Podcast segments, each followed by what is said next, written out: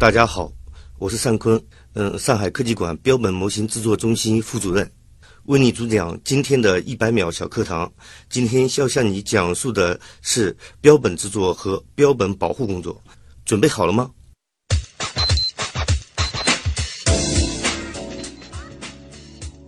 标本是采用物理或化学手段对动物整体或部分、植物等进行个体或整体的处理。标本在教学及科研领域中发挥着重要的作用，种类主要包括玻质标本、镜质标本、骨骼标本、干质标本、玻片标本等等。标本保护工作是上海自然博物馆针对展区内展示标本所采取的一项工作。展示标本因灰尘和灯光等原因严重影响标本展示的效果，为使标本重新焕然一新，根据展区现场的实际情况，通过一套完整的标本养护工作，清洁除尘、标本上色、标本修复、标本除虫等，使展示标本常开常新。节目准备好了吗？正在将内容进行智能排列。嘉宾的情况呢？正在为您检索嘉宾的特殊喜好。不用那么详细吧？正在为您安装幽默插件。你这是在吐槽吗？正在为您更换全部文字素材。正在删除您的幽默基因，已将节目专业程度调低到百分之三十五。好了好了，马上开始节目吧。正在为您开启极客秀，用专业之魂铸造匠人精神。这里是上海人民广播电台科学家族工作室和第一财经广播频率联合呈现的极客秀。各位好，我是特别喜欢在各种自然博物馆里面看标本的旭东。大家好，我是标本后面的养护人及制作者单坤。欢迎单老师做客极客秀啊！我们现在其实有了新的一句 slogan，就是铸造匠人精神。而单老师真的就是一位匠人，而且是标本制作的匠人。他是上海科技馆标本模型制作中心的副主任，中国自然博物馆协会玻制技术委员会协会副主任，从事标本制作、标本养护等工作已经有数十年之久了。那我们首先先进入极速考场啊，来了解一下单坤老师是怎样一个人。极速考场，单老师，我们的节目呢叫《极客秀》，请你来呢也是想听听看你对于“极客”这个词的看法，你是怎么理解的？极客就是一些古怪的人嘛，嗯，即对一些专业领域比较专注的人，哎，好像和黑客这种很像啊。那你觉得这个你属于极客吗？嗯，标本制作行业。按照我们国内发展的话，应该属于极客。嗯，全国标本制作人员不会超过两百到三百人吧？你别说，还真是啊！这如果说这个不是在圈内，你是跟别的朋友去介绍自己是标本制作的专业人员，人家肯定也会觉得，哎，还有这样子的一个工作，会觉得很好奇。其实他们也是很不理解，啊，就说你为什么会从事这个标本制作？嗯，然后说。这个标本制作是非常一个冷门的行业，嗯，从事这一个行业，到底为什么他们是不了解的？嗯，其实刚才在开始的时候我也讲过，我们标本制作的的意义在哪里？对，这的确是非常有意义的。我们说是帮助我们来保存大自然的美丽、大自然的精彩的一个职业啊。呃，那您刚才也谈到了，您觉得极客有一个很重要的关键词是专注，您自己曾经做过的，您觉得最极客的事情是什么？最极客的事情嘛，就是三年前嘛，呃，在我们上海临港，嗯，有一个鲸鱼，它搁浅了，有四十吨，二十二米长左右，然后我们为了把它给征集到我们管理的标本，我们当时十六个人在现场，大概二十二天，把这个鲸鱼给从野外运回了我们自己的制作现场。就是一具搁浅的鲸鲸鱼的尸体，对。我们要把它转换成标标本，对，以我对于这件事情的浅薄的知识，嗯，这个事情它可能不仅仅是一个我们说在普通人看来又脏又累的活儿，它本身是不是也有一定的危险性？好像说这个鲸尸是不是有可能会爆？对，因为它筋它死亡以后，它内部发酵是非常快的，嗯，很有可能会爆开，所以当时在现场的时候也是非常危险的一件事情。嗯但后面前期处理过以后，我们就感觉到没有危险，然后再进行下一步制作。啊，最主要感觉到它是极客的事事情，是因为在那种恶劣的天气及环境下，我们的一种执着，想把它运回我们的博物馆。所以我认为我们这这一项工作也是非常饥渴的吧。是，的确是。当时的天气是嗯、当时的天气四五月份，哦然后那个时候呢，可能天天气开始变暖。嗯最主要我们当时是在海边，它每天的涨潮和落潮的时间是不一样的。嗯然后在这个时候，我们跟渔民学会了大潮、小潮、涨潮期，也在学习。啊，跟时后每天间赛跑哎、每天工作时间也就是两次落潮期。啊。如果说啊这个极客秀请您来设计一个 logo 啊，你觉得把它设计成什么样会比较合适？logo 嘛，我是和动物打交道的。嗯，一般的话，极客动物界里面，极客大象可能是大象，对为什么呢？大象。其实你看着它很憨厚，其实它的脾气也是很大。啊，然后你看着它是很笨重，其实它是非常聪明。哎，这个还的确是极客的那种感觉啊，这个充满能量，嗯但很多时候看上去还是非常的低调的。嗯，对，嗯，您做过大象的标本吗？大象的标本做过，还真做过，真做过。哇，这是一个什么样的经历呢？嗯，当时我们嗯采购了一些大象的皮张马，嗯然后进行制作。它当时这头象长三米，高两米八，是一头成年的亚洲母象。像这样子的这个大型动物制作起来的这个难点主要是在哪儿呢？嗯，首先点你要对它整个支架的搭建嗯要准确的，因为大象它它大嘛，而且它的特别是头部，亚洲象和非洲象它的头部的特征是非常明显的。嗯你在做的过程中，你不可能把它做成非图像。然后还有一个就是身体，就是肩胛的部位，它和非图像也是有区别。前后脚它之间的距离，包括盆骨之间的距离，你都要测量好以后才能搭支架。然后在支架搭好以后，你才能准确的去进行雕塑。哦，这里其实已经带出了很多标本制作背后的学问了啊！大家千万别觉得我们在博物馆里面看到的那些标本啊，就是这个动物变成遗体之后，我们简单的做一些防腐处理就可以的。它背后学问真的还不少啊！想问一下，就是说，在您做过的那么多的标本当中，哪一件是你自己最满意的？做标本嘛，对自己来说，每一个作品，其实对于标本制作师来说啊，啊都是比较满意的。啊，怎么来说这句话？因为你做标本的话，其实按照道理的话，如果你没有信仰的话，你就做不了的。嗯。然后我们比如说你拿到一件标本，它是尸体或者是皮囊，它肯定带着一些的异味儿，嗯及其某些方面的的东西吧，对，是非常难看的。然后等我们拿到这件标本以后，我们针对这件标本，我们通过自己的一些，比如说探索、制作工艺，嗯，我们把它做件一件完整的生态标本，呃，非常美丽的站在我们的展台上。嗯那对于我们来说，每一件我们都非常开心。对，虽然对于标本的原主人来说，他的生命结束了，但是通过标本师，他又再一次展现出了生的美丽，对的，啊很棒的工作。您的专业学的是什么？这个我很好奇，是学标本制作的吗？呃，不是，我的本科专业是运动训练。运动训练，嗯对哦，这个跨越还是挺大的对，啊！当时是一个什么样的机会？嗯、当时嗯、有一个机缘嘛，到了上海科技馆工作。嗯，在我们零七年的时候，我们的馆决定就是恢复一个标本制作团队，然后请了国外的艾瑞克，嗯、来教我们做标本。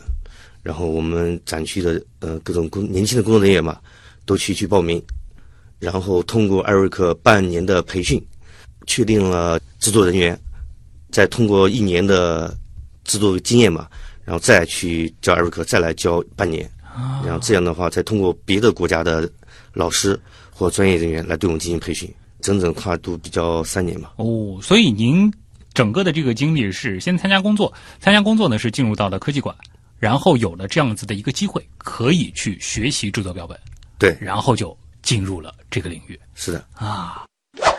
我们在做标本的这个过程当中，有没有某些工具或者是这个某些试剂对您来说这个特别重要的，我们离不开的？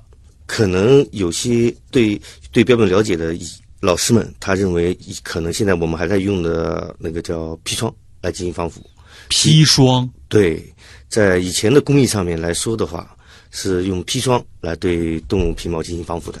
哦但是我们现在的新工艺，我们现在用的是德国拜耳公司的一这个幽兰这个产品嗯，来进行防腐的。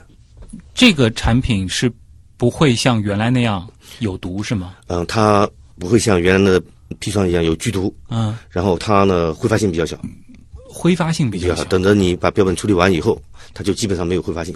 忽然让我想起了，就是小时候，因为我们小学的那个自然教室里边也是有一些这个动物的标本的，老师当时是千叮咛万叮嘱，说是不要用手触摸。我们可能是觉得这怕我们损坏这个标本，当然这肯定也是一个重要的原因，是不是也存在您前面提到的？如果说它是用砒霜进行防腐的话，本身对人也是有很大的影响。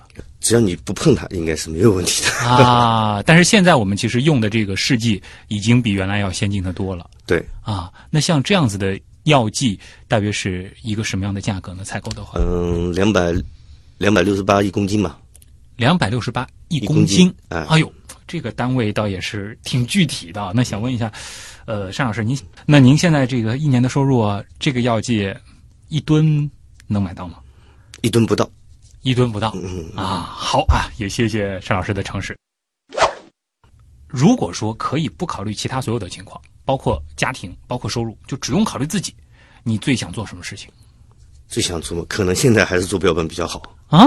觉得做标本真的很有趣吗？对，你可以比如说，我们可以到野外去看一下地形地貌，啊，因为你在做标本、做场景的时候，你肯定对野外的地形地貌你比较了解，对动物的生态你也去了解，它的生活环境你也去了解。你只有在了了解了以后，你对标本的制作的姿态，你才能做出更好准确的姿态。所以还是有很多的机会可以出野外啊、有啊。再加上做标本的这件事情，前面你已经描述过了。对其实这个过程是把可能开始让人觉得特别不舒服的一个状态，变到所有人都会啊惊叹，都会去欣赏的一个状态。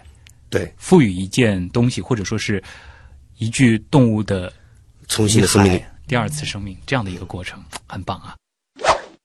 那如果说啊，可以拥有一种甚至能够违背物理规律的超能力，你最想实现一个什么样的愿望让那些灭绝的标本重生吧。啊？就我们可能做过的那些标本，嗯对直接可以复活。对，包括灭绝的标本都重新复活。啊，就可能希望有这样子的一个博物馆，啊，能够把那些生物啊真正意义上的栩栩如生起来。对，这可能是每一个标本人都希望实现的一点。这是一每一个喜欢自然的人啊都希望的。极客高科学。欢迎各位回到极客秀。各位好，我是特别喜欢在各种自然博物馆里看标本的旭东呃，我是标本后面的养护人及制作者单坤。啊，欢迎单坤老师做客极客秀啊。那其实我就特别好奇了。前面呢，其实，在那个小课堂当中，单老师也是和大家提过，就是做标本的一个简单的过程，能不能和大家具体的展开来讲一讲？就如果说我们面前是得到了一具动物的遗体，我们怎么样一步一步的把它最后还原出来？好的，那我跟大家首先简单的介绍一下这个标本制作的流程吧。嗯，在我们拿到尸体以后，我们先对标本进行测量。测量呢，首先是我们解剖，解剖测量，把标本解剖好以后，对它里面的内胆进行测量。嗯，这样的话，在各个部位进行测量，解剖的概念是什么呢？是把它就是把它的皮皮扒掉，哦，然后在它的基础上进行测量。嗯各个关节位及它的维度全部进行测量，就是关有的是关节位的宽度，有的是维度，嗯然后各个部位进行测量。等着我们测量好了以后，下一步呢就是要开始探讨它的制作的姿态，嗯因为你如果做姿态的话，你可能要找大量的资料了。特别是做面部的时候，每个动物它的面部它特征是不一样的。然后我们做的时候，可能要找一张照片，把它的面部特征比较清晰的看到，然后我们进行观察及它的就是姿态、动作，我们要进行观察它每个关节位的位置，要进行确定。等我们确定好了以后，再进行一个支架搭建。嗯，这里其实就涉及到支架搭建了。您前面提到，就是说我们在做解剖的这个工作的时候，皮和肉是分离了。对，那这个肉里边其实还有骨骼。我们的这个骨骼是作为以后支架的这个部分呢，还是说是另做处理的呢？呃，看来你是对这一块还是比较了解的，因为我们一般的话是分两种，一种是把原有的骨骼取下来，然后进行支架搭建；还有一种呢，就是说。比如说骨骼缺缺损或者说损坏了不能用了，我们拿其他代替品来进行搭建啊。就通常能用骨骼的情况下，还是会用骨骼的。哎，这样的话，它的骨骼的位置是比较准确的。嗯，但是有一样东西肯定是去掉的，就是肌肉组织。对啊，所以我们在搭建这个支架的时候，肌肉组织的这个部分是需要通过我们的方法还原的。对啊，通过雕塑法进行还原。雕塑法。对啊，所以我们的制作中心里面还有雕塑达人。对我们还有一个专门去雕塑的人员。啊，他是怎么样去操作呢？就是通过这个这些测量的数据吗？嗯，一测量的数据只是来说它肌肉的大小的位置。其实肌肉你去看它的解剖图，它每块肌肉有它的就起点和终点。对。然后还有一个它的肌肉的方向是不会改变的。肌肉它只有在运动的时候的它的大小。会改变是，其实它的方向还有一个生长域，它不会改变的。哎，但是比如说我们在这个自然博物馆看到有一些这个动物，它可能是这个展翅飞翔的状态啊，或者是在攀爬的状态。那我们也生活经验也告诉我们，就是这个时候其实肌肉它的这个充血的那个模式。或者说是发力的那个状态是不太一样的，这些细节我们也得考虑进去。嗯，这是肯定要考虑的。比如说，你飞翔的鸟，它的胸是比较发达拉开的，你肯定做的胸是比较饱满。啊，这个时候更多的是通过这些对于还活着的那些动物的这个观察，对，来进行一个还原。对，啊，那做不同的这个动物。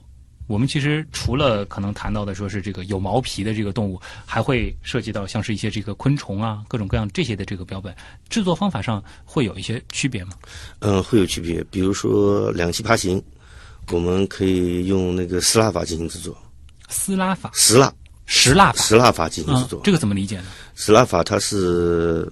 它不需要去解剖，它只需要对填充部位进行填充，填充好以后进行姿态定型，定好型以后，拿就是像物质置换一样，把里面的肌肉组织进行置换掉，然后就可以做成标本。它这个东西就是相对的比较真实，肌肉什么都不会改变，可以对蜥蜴来说是比较好的，就是有点像是翻个模一样。嗯，对。然后把它的那个皮固定在这个膜里，然后把这个肚子掏空了，里边灌石蜡。你这个是不是？你那是说的还是模型制作法啊？但是我说的这个制作法是一种传统的一个比较方法，就是比如说，简单来说，一个蜥蜴，嗯，我不需要对它进行解剖，比如说它的肚子这一地方是比较脱水，容易缩。收缩的，嗯，然后我只要填充物把它填起来，填起来以后，看到它的姿态，我定型，把姿态定型好以后，我放放到药水里面，药水里面进行浸泡，然后再放到丝蜡还有其他药水里面进行替换，啊，替换好以后，它整个就是一个完整的成型就出来了，然后也绝对不会腐烂。那为什么蜥蜴这样子的这个爬行动物能够通过这个方法，其他的这个动物就不行呢？是因为没毛的关系吗？嗯。一是眉毛它好就是渗透，比如药水好渗透进去。我们在做的时候可能拿大头针把身上扎了无数个针筒，然后让药水可以进去。还有一个就是说它脱水不是非常严重。其实大家都了解，如果说你在这种替换的过程中水分多的话，那很容易缩扁，就瘪了。嗯，对啊。包括蜥蜴这一块，我们经历过那么多年一套方法的话，它不会进行收缩。嗯，只要你该在它饱满地方填充进去的话，就不会有这种问题。嗯，那相对来说比较难的是哪哪些动物？其实做标本都很难啊。做个小鸟，其实认为做小鸟很简单，其实做小鸟是最难的。哦，为什么呢？越小越难做，因为小的时候你假体的制作，还有包括穿架啊，包括这种一切都非常难以控制。你看，你一个手很大，然后一个小鸟很小，你的手进去以后，这缝针啊，包括操作面啊都很小，所以说小的也很难做。你说大的，大的，大的也很难做，像那个鲸鱼是吧？包括鲸鱼，包括长颈鹿什么的，都很难。嗯，呃，说到淄博啊，有一件标本肯定是大家印象深刻，那个大王红那只狮子，那个标本它背后是一个什么故事呢？它为什么是这样子的一个表情？其实这个狮子它做了很多年了嘛，嗯它是以老的自然博物馆遗留下来的。从老的方法来说的话，它是非常一个经典的那个姿态，啊，它的姿态包括肌肉，你们可以去看，也是非常明显的，在老的方法制作。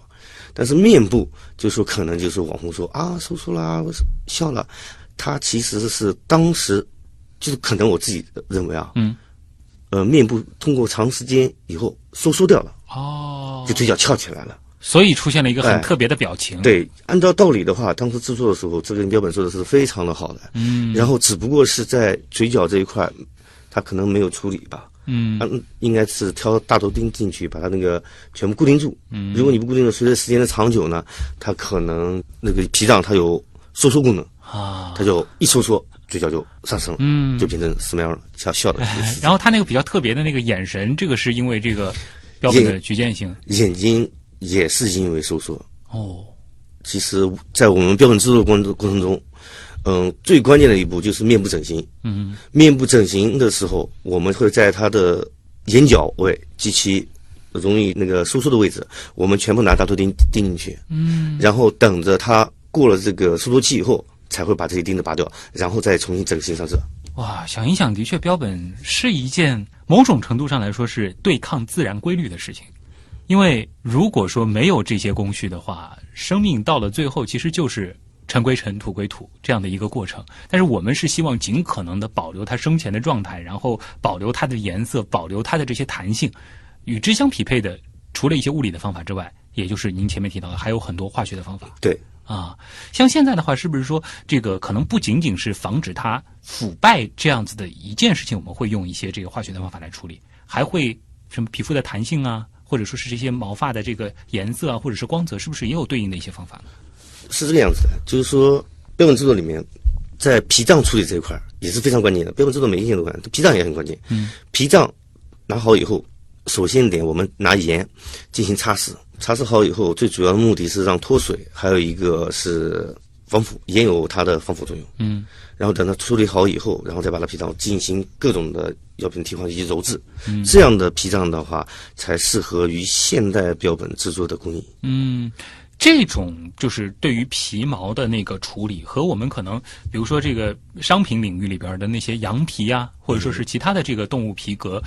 处理是异曲同工呢，还是说标本有标本的独特的做法？呃，标本有标本的独特的做法。嗯嗯、以前老的皮脏呢，我们叫生皮，它那个皮脏呢是消消耗油，用土消消耗油，它是不做处理的。皮夹克啊啊这种东西的，它这个东西处理的话，它做成那个皮是没有弹性的，你们自己可以去哎看，没有弹性。是的，但是我们作为标本来说，我们揉完的皮脏的话，它可以生拉的。我们是怎么样让它能够深拉？嗯、它是通过一些就是我们现在的揉制方法吧，啊，揉制的方式和他们那种揉皮的方式是不一样，所以说我们现在处理好以后，它这个皮囊是可以生拉。嗯，这个是制作的部分啊。哎、等它干了以后，我们甚至可以把这些皮脏，比如说这件姿态，我们不是很满意，我可以把脾脏拆掉，拆掉以后，我们再通过揉制，再把它重新取下来，再重新制作，然后再做别的姿态也是可以的。那么像这个动物的眼球这些是用什么样的方法？嗯、我们这里面叫义眼，一眼，嗯义眼现在的话，我们基本上采用的都是国外的义眼。嗯，你可以通过瞳孔，你可能自然博去过了，你看它的视网膜，包括很逼真很逼真，它们是一层一层的上去的，所以说就比较逼真，不是那种随便画上去。也就是说，不同的动物都会做对应的一一眼。眼对，特别是猫科，哎猫科的眼睛在晚上和白天是不一样的颜色，是。现在可以做到晚上和白天的颜色。啊，比如说大猩猩，嗯，就它其实和人的眼差不多，它那个表面有一个半凸起，对，就是在它的那个眼眼球旁边，然后它现在也可以做出来，哇，非常经典的。所以下次去的话，大家可以看一看啊，这些比较新的标本，这个眼睛本身都是亮点了。呃，您刚才其实也谈到了，就是说我们做标本，有的时候也是会到野外去考察动物的这个生活的环境，是不是说我们现在在展示标本的时候，更多的一些思路是把它放在它的那个生境里边进行展示？那么这个部分也是我们标本制作的范围了。首先点，这个可能和展示比较切合实际吧。嗯然后标本它这个展示的内容的话，也是根据展示的大纲来的。你可以看一看我们自然博物馆，它有的是阵列式，对它有的是场景式，还有的是嗯在柜子里面。对，比较老式的那种方法。哎，对各种方法，所以展示方法很多，所以说嗯采取的展示手段也不一样嘛。嗯，那我们做标本的时候，比如说我我以前看到过有像是这个这个小熊猫的，嗯呃，或者说是这个类似于这种攀爬的，可能还会给它配一段这个树枝啊什么的，这些是这个怎么做的呢？嗯，它是这样子的，比如说你鸟类，它一般的话鸟类是在树上的，它落地的姿态比较小嘛，你必须要拿一个树枝，要把它的那个爪子牢牢的固定在树枝上，因为你比如做平了，等它干燥以后，你很难再给它弯弯上去。嗯，你只有先给它弯好以后，它才能正常的站那里，比较真实。如果你要是站做了一个鸟站在树枝上，它脚是伸直的，那很假了，这都是是就这个目的。对这个活灵活现的那种感觉。哎对，而且其实我们说活的动物，它为什么能够这个站在那儿？因为它的身体其实始终的在调节它的这个平衡，对它的肌肉是在发力的。这个有的时候你想，一只鸟你做成展翅的这个状态，然后又是在一个树枝上，你这个标本本身的这个力学也得考虑的挺精妙的啊，它得刚好平衡的就放在这个架子上。这个东西呢，拿鸟来举例呢，可能那个不太明显。我来讲一下吧，就是我们在生命长河有两个打架的老虎，哦，你们可以去看一下，有一个站立的老虎。当时做这只老虎的时候，我们一直在考虑重心。嗯，为什么你站起来以后，重心不稳的话，它就直接倒下了，倒下。对，然后当时我们把它重心解决以后，才把它给做出来的。这些技巧是放在就是说这个标本的内部吗？比如说在脚上弄点配重之类的。嗯，可能是它的倾斜角度吧。哦你倾斜角度到了，它可能就不会倒；你倾斜角度不到，它可能就会倒了。啊，还有一个就是下面就是标本的配重，嗯也是很关键的。标本的配重。对你下面你肯定有一个帮它生根的地方，如果没不能生根，它也会倒下。嗯，这样听完，大家或许明白了啊，这个标本真的不是一件这个很简单的事情。前面呢是谈到了制作的部分，那接下来呢还有一部分是单老师平时工作里的，也是一个大头吧，就是标本的养护。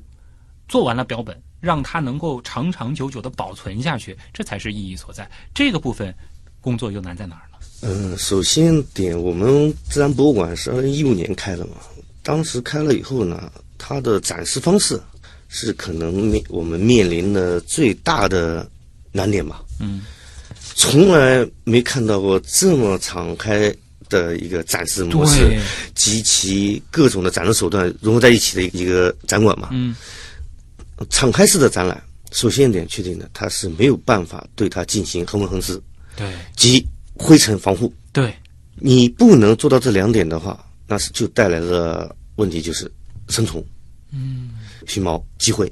对，就是清洁除灰这一块呢，就使用吸尘器及空压机设备，把上面的浮灰全部处理掉，再用玻璃水把那些脚啊、口鼻部啊进行擦拭。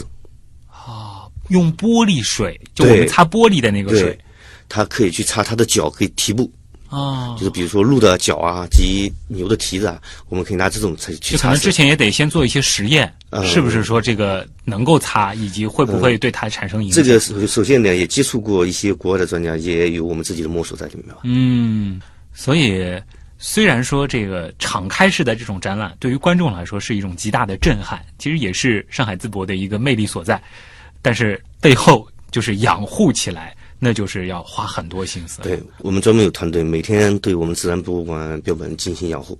是每天闭馆之后我们都会来一遍吗？嗯不是，是这样子的。其实当时我们确定里面进行养护啊，可能会影响参观，但是我们已经养护做了两年了吧，嗯，让我们感觉到养护倒是一个亮点了。就大家看着你们养护，对，就像为什么有很多小朋友会经常问你们为什么这么做？我们告诉他标本我们是怎么进行养护的，然后怎么让这些标本栩栩如生，永远的在在这里的，嗯然后我们可以了解。那除了养护之外，我们会对这些标本的这个状况做一些这个跟踪检测吗？嗯，我们在淄博很多角落里有很多的就是恒温恒湿的监控器，我们每天都做记录的，然后看一看它的温湿度的变化，及就是每天观察标本的状态，嗯观察标本状态有没有生虫啊，有没有就受潮啊之类的，也可以去看。啊，这个生虫啊，嗯，虽然说我们已经做了非常多的这个防护处理了，但还是有可能会有一些这个虫去侵入标本。嗯，这个问题呢，你想，它一个是既然是展示了，我们每天就有大量的游客进来，其实它的鞋底带着大量的灰尘，灰尘里面含有就是可能会有微生物的这种虫卵进来了，它在在自然博物馆里面以后就会可能会到标本上面去，到标本上面去，你长时间不去关注它的话，不去做清理的话，那个虫子迟早还会生，特别是上海，我们上海这种黄梅天，嗯，这种空气特别适适合虫的繁殖，嗯，所以说这种工作压力还是比较大的。对，别说是一些小虫了，你就是一些这个霉菌什么的，这个对于标本来说都是受不起的。对，如果是这样的话，那大家应该知道了，就是我们在观展的时候，可能也应该有更多的这个注意了啊。不知道单老师，您作为标本的制作和养护者啊，这个对于观众来说有没有一些友情提醒？就是我们哪些事儿尽量的不要做，这样子的话对标本的保存会更有利。我们是希望游客文明参观，嗯不要轻易的触碰我们的标本。嗯我们可能有的地方，比如说在负一楼有一个恐龙化石，那上面是可以触碰的，你去摸那个是没有关系的。嗯但如果没有标志，就是可以触碰的标本，那希望大家不要去触碰。嗯，还有一点呢，也是前面其实我已经带到过了，就是有的人担心这个标本是不是都泡到这个什么福尔马林啊，这个用了砒霜啊，这个经常参观这些标本会不会闻到一些不好的味道啊？现在我们用的这个试剂，大家已经不需要有这个担心了，是吧？嗯、是这样子。现在你说的是禁止标本，嗯在我们的负二有禁止标本。嗯，我现在可以告诉大家，我们用的药水是无毒无害的，嗯不是福尔马林，大家尽情的参观没有问题。嗯，好的，这里是正在播出当中的极客秀，今天做客我们节目的极客单坤是上海科技馆。标本模型制作中心的副主任，他呢是从事标本制作、标本养护等工作已经数十年之久了。还有一点时间，我们进入问题来了，来看看网友都对标本制作还有哪些好玩的问题。问题来了，问题来了，问题来了，网友凤梨问啊，他说，呃，如何制作简易的植物标本？比如说这个某种种子的，不知道这一块儿单老师的日常工作里面会涉及吗？种子植物这一块呢，我是不经常做的，但是比较了解的。植物标本，我见的最多的，现在用埋藏法，埋藏法，对，就是把种子埋在一个那个叫什么玻璃缸里面，嗯，树脂玻璃缸里面，他就把种子放进去，它这样的话就不会生虫生霉，它就和氧气那个隔绝，就相当于直接做成类似于琥珀了。哎，对，埋藏法，他们用这个方式做的。啊，这个是这个最简单也最有效了。嗯、这是我见的比较多的。嗯然后有的呢，就是通过熏蒸，把种子里面的像粮食一样熏熏掉以后，这就放在罐子里面，也是可以的。嗯，所以我们这个标本模型制作中心不仅仅是会做动物的标本。植物的，然后包括我们这个扩展一下动物的概念，像是一些这个昆虫啊、软体动物，可能也都会涉及到嗯，也都会涉及到。啊。其实我们准准确的名字是上海市科技馆标本模型制作中心。我们部门主要包括了标本制作、模型制作及化石修复。化石修复也在我们这里也在你们这里。对，哇，那个又是更有趣的一个新故事了啊！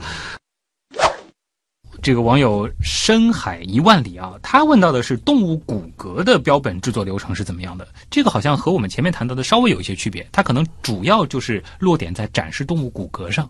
骨骼标本的处理呢，方法很多。嗯首先一点，用化学的方法制作，做出来的骨骼容易酥，容易就是像粉末状一样。嗯然后我们现在基本上的话，用那个浸制法。前面部分谈了金鱼，嗯，我们现在用新的方法制作。那个是一个什么样的方法？最后呈现出来的就是它的一个骨架嘛？对，啊，首先一点，我们那个金鱼制造了三年嘛，嗯，啊、做了已经三年了。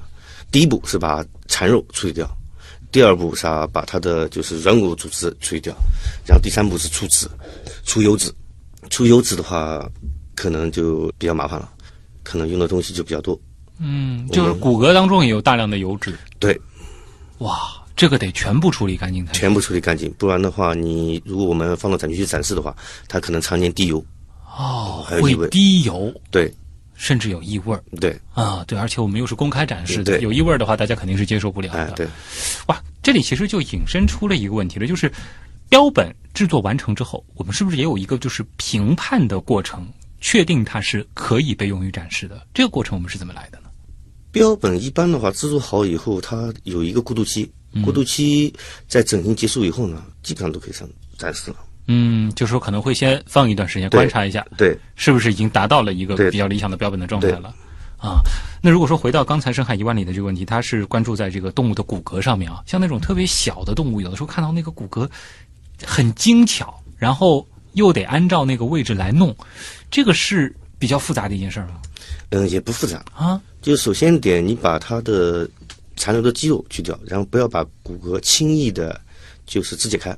把它处理好以后，把它的骨架放在一个沙盘、一个沙沙盘上，嗯，就是在沙盘上固定好，然后放水，叫它自然而然的去呃那个处理。分解，嗯哎，等到好了以后，然后你的骨骼也不会变位，这样的话，你在以后的拼装上面也是比较方便的。哦，就是在初期就让它尽可能的保留这个状态。对，这不是说什么你你这个到烤鸭店去买个烤鸭，嗯你吃完了你再把这些骨头这个重新拼起来，这个就难度太大了，是吧？呃因为可能我们不是说专业不专业的问题啊，因为这可能你接触的比较少，你对它不了解，你可能就是容易不可思议啊！拼不起来。嗯，特别是蛇类，希望大家做的时候一定要当心，蛇类只要散了架，基本上很难拼装，但是我们是可以的。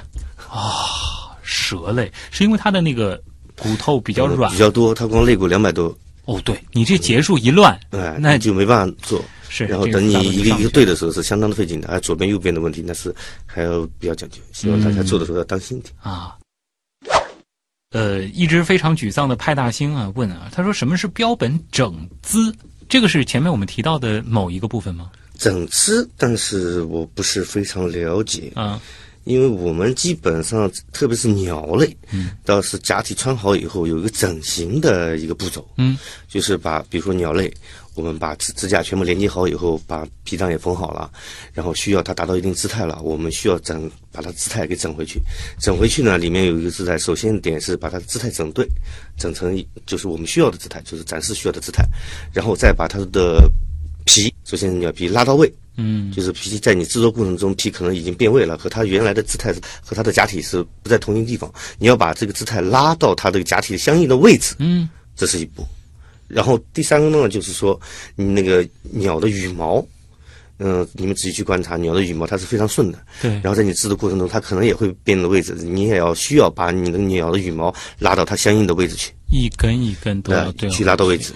然后等你整完形以后，就会看到它是比较顺的一个姿态。哎，如果说我们在先期处理标本的时候，不小心有一些羽毛掉落了，我们怎么办呢？是把它再放回去吗？嗯粘回去？也可以粘回去，是也可以粘，也可以粘回去。但是你得知道是什么位置上。对，但是对于我们来说的话，一般的话，在处理过程中，鸟是放在桌上不带动的，除非做清理的时候去动。一般的话，毛是放在原地是不会动的，就一个姿态做到底，这样以免就是标本的损伤。这倒也是啊。那如果说真的条件比较差，这个动物拿到的时候已经有一些缺损了，我们有什么办法呢？已经有缺损了，还是一开始我讲的那个方法，嗯，就是比如说他的腹部缺损，我就做他趴的；啊，他的背部缺损，我可能做他做他一个打滚的姿态，或者找个东西挡一挡。原则上是，而不是说我们找一些什么东西填。嗯，也可以去填。嗯也也也可以填，也不是问题。这种多种方法去来处理吧。嗯，像填的话是找这个类似的这个毛皮，毛皮哎、你进行接嘛，然后这样看的是比较假的。最好的方法就是在原有的基础上保持原有姿态比较好。对，你们可以去看我们《动物世界》，他们还特意做了一个羚羊被狮子撕裂的一个姿态。哦，然后你也可以做很多经典的东西，呃这个各种动物的展示方式可以无穷的想象嘛。对因为自然界它有无穷的一种自然姿态在里面。对，如果说是拼的话，那有点儿给人感觉是怪怪的，嗯有点这个动物版的弗兰肯斯坦的意思了啊。好。这个下一个问题来自杨公子啊，他说，呃，不知道单老师怎么看待淘宝上出售的那些真蝴蝶标本，或者说是其他各种动物的标本？国家对于这个标本，它有明文规定的，就是说在什么级别上的标本，它可以出售，什么级别上不可以出售，它有明文规定的。有我们国家专门有动物保护法嘛，就是淘宝上售卖的标本，我也没看过，但是应该是国家允许的，不然的话，这相关部门应该去查了吧？啊，这个是。然后有一些可能大家要注意，就是有一些蝴蝶，它可能是进入这个保护名录的。对，如果是涉及到这一些，即使是售卖，我其实在这里啊，以我的这个知识储备，也提醒大家尽量不要去购买，对这存在法律风险的、啊。对，丫丫问了一个其实我也很关心的问题啊，就是有一些人他养宠物，然后宠物这个离世之后很难过，可能就会想是不是说能够把它变成标本。这件事情，这个单老师，你身边的朋友找过你吗？其实动物标本制作人有很多嘛，嗯在现在社会上养动物的也很多，也都希望把这个永远的和自己在一块儿嘛。但是对于我们来说的话，我们不提倡于制作于这种宠物的标标本。这是为什么呢？嗯、宠物标本的话，对于我们制作师来说的话，就是一个难度。嗯，就是每天你养动物，就天天的和它生活在一块儿，它的稍微一个细节，你就感到很亲切。对于我们来说，你给我们照片再多，我们做不到。对，它必定在活着的时候，它的灵性是比较多的。对于我们在做，我们也做不到这个灵性的出来。啊，明白了，就是说，呃，我们在自然博物馆见到的各种标本，我们说狮子，哎，就像狮子；老虎就像老虎，熊猫就是熊猫，栩栩如生。但是它毕竟是代表了那一类的动物，而不是具体的某一个个体。对。而宠物和主人是天天生活在一起对。的，你在乎的不是它是不是一只猫，而是它是不是你最熟悉的那只猫。它是你的家人。啊，所以稍稍有一些不一样，有可能宠物主人就会不满意。不光是不满意，他会很伤心，会让他更伤心啊，会觉得哎呀，对原来那样的变成这样了。啊。比如说我们好心帮他做了，会让他看到以后更伤心，那个压力会更大。对对对，这个其实也是比较理性的一个理由。所以我们也提倡那个养宠物的朋友不要去轻易的去尝试把人做成标本。其实会更难过更难过，对是吧？对对，这个的确是啊。缇娜呢问，说是标本制作这个领域，现在还有哪些比较前沿的方法？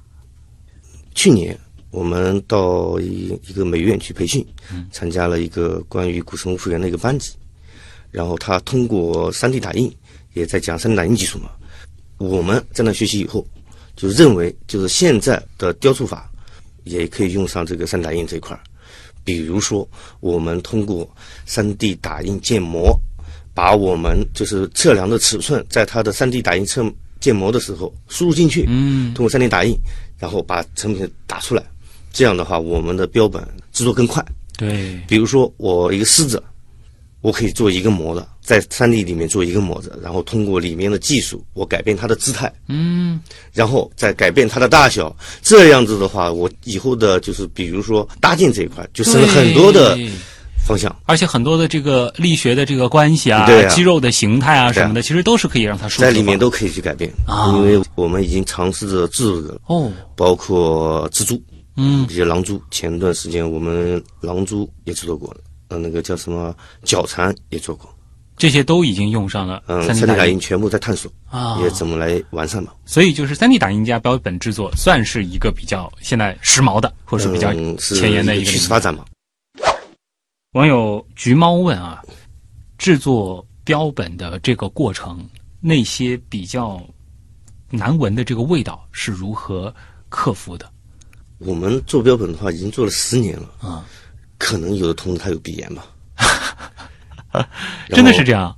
真的是这样子。嗯呃，还有一个关键问题是对标本制作的喜欢，嗯。就能克服了。您最开始接触的时候，会对那个，毕竟因为是动物的尸体嘛，嗯这个没有什么反应，开始就没什么反应。开始就不抵触。就如果抵触的话，可能真的就是没办法走这一行对的。嗯，那我们会做一些什么防护吗？手套啊、口罩啊都会有的呀。啊，然后比如说做好了以后，那种消毒水啊、洗手的也会用。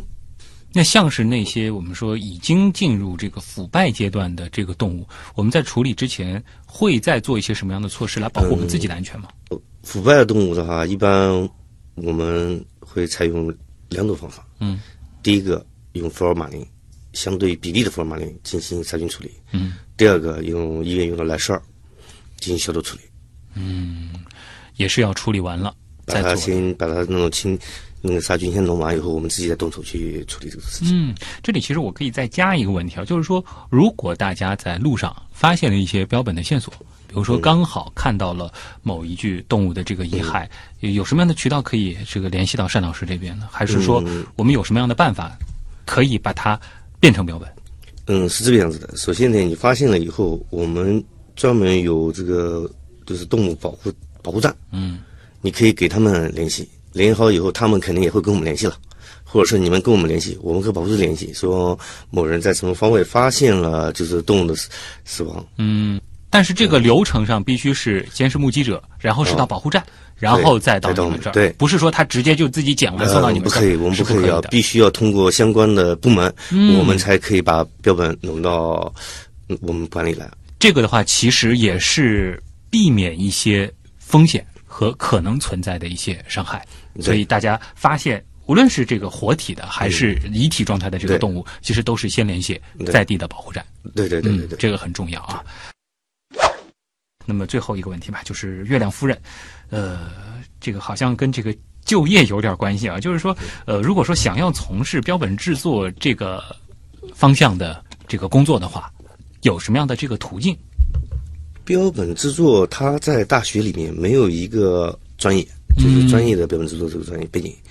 然后他当时的就是很多生物系的专业吧，嗯他在那地方也接触过标本，只不过是像假体标本，就是研究性的假体标本，及什么一般的就是科研的那种解剖标本。他其实做生物标本这一块还是比较少的。然后标本制作呢，它最主要是在博物馆是比较多的，还有一个标本厂。嗯。所以就是专业方向的话，现在听下来，就像你们团队里面有学雕塑的，对，然后如果是学生物的，也欢迎；也欢迎。我们还有学化学的，学化学，对，嗯这个跟试剂什么也有关，系，也需要。嗯，所以标本其实就是回到了前面单老师在知识分享人当中谈到的，它是一个跨学科的，但是又和自然密切相关的领域啊。这个背后，呃，有艰苦的地方，但是也有很多啊，值得让你这个为之奉献、为之钻研的快乐。感谢山坤老师做客极客秀。山老师呢，来自上海科技馆，他是标本模型制作中心的副主任。大家下一次在自然博物馆里面看到这些栩栩如生的标本啊，别忘了感谢一下这些背后的工作者，就像山老师这样的人，谢谢你。